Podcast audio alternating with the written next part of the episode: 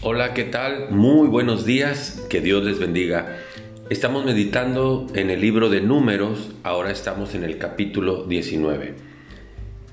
Aquí se mencionan las leyes de la purificación de los inmundos. ¿Qué era un inmundo? Pues un inmundo era alguien a quien no se consideraba limpio simplemente, ¿verdad? Había situaciones, a veces de enfermedad, a veces de, muerte, a veces de cuestiones, otras cuestiones de como la menstruación y cosas como estas.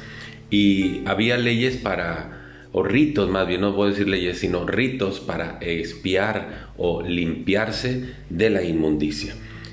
En este capítulo 19, por ejemplo, dice el versículo 14, esta es la ley para cuando alguno muera en la tienda.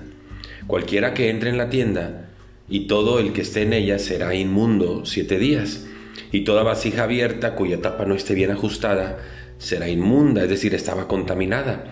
Y él dice el 16, y cualquiera que tocare algún muerto a espada sobre la faz del campo, o estuviera en contacto con un cadáver, o con un hueso humano, o con un sepulcro, siete días será inmundo.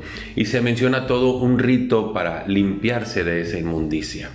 Eh, y así el pueblo de Israel tenía que cuidar mucho estos aspectos sanitarios, pues dado que estaban en el desierto y cualquiera, cualquier situación así de contagio masivo, pues acabaría con todo el pueblo.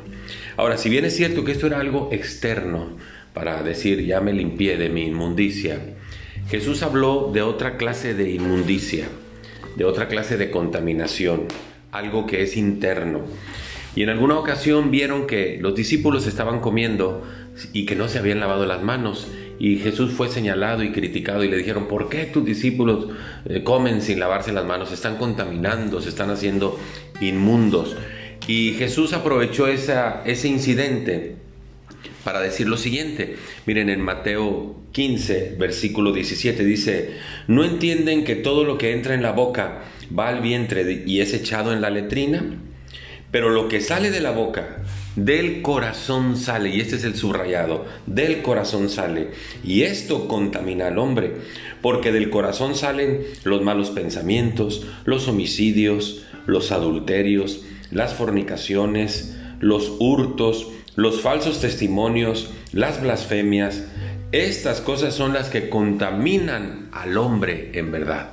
Y ciertamente esto es más serio, la contaminación interna, porque alguien puede estar muy limpio, muy pulcro hablando exteriormente, pero por dentro es como un sepulcro, por dentro está lleno de muerte y de inmundicia.